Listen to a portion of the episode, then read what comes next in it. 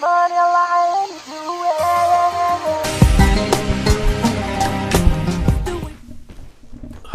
Hello, peeps. What's going on? This is your host, Sean Discerned who desires you love and enjoy every single night. Um, this one will be very, very extremely short because I'm really exhausted and tired. I need to go to sleep.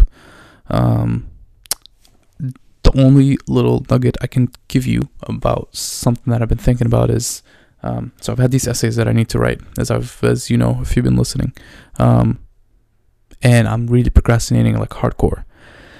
Um, I work on essays maybe like 30 minutes a day, which is obviously, and they're like slowly, I'm slowly making progress, but I'm obviously not using my time very wisely.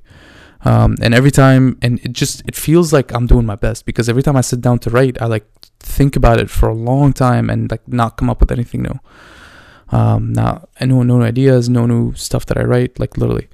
Um, but I'm and I'm having trouble like actually making progress on essays. And um, yesterday I talked about all these reasons for you know for that and excuses that I've been you know that we make up as people. Um, but I think there's something else going on. It's not just excuses that I'm giving myself.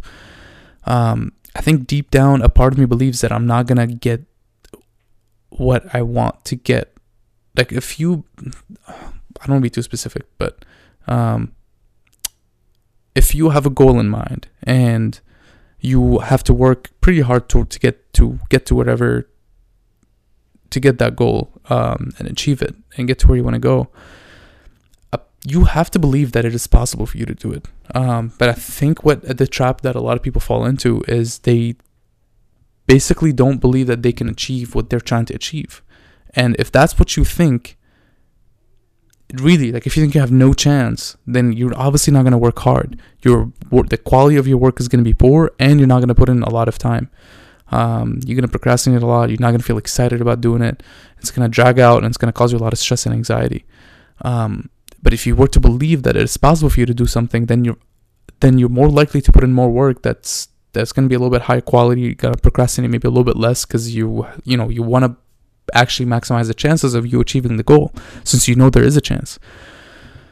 Um, but I think a lot of people just dismiss um, dismiss themselves and think, including myself, clearly in this case, um, we don't think we can achieve what we want to achieve. So even though we work um, and work towards the goal, we take the quality of the work may not be that high. Um, it takes us a long time to get things done. Um, and it just causes a lot of stress and anxiety. I don't know what makes someone believe they can achieve something versus not. I think that's probably part of personality, a part of looking back at the history of the things that you have done in the past, which is wild to me because I feel like I've done a good amount of things, and yet here I am still thinking I can't do stuff. Um, but that's probably part of my personality. I always be self-critical. But that that will be that will be it for today. Um, Love you guys. Thanks so much for listening and watching. Uh, I'll see you tomorrow. And until then, no excuses. Peace.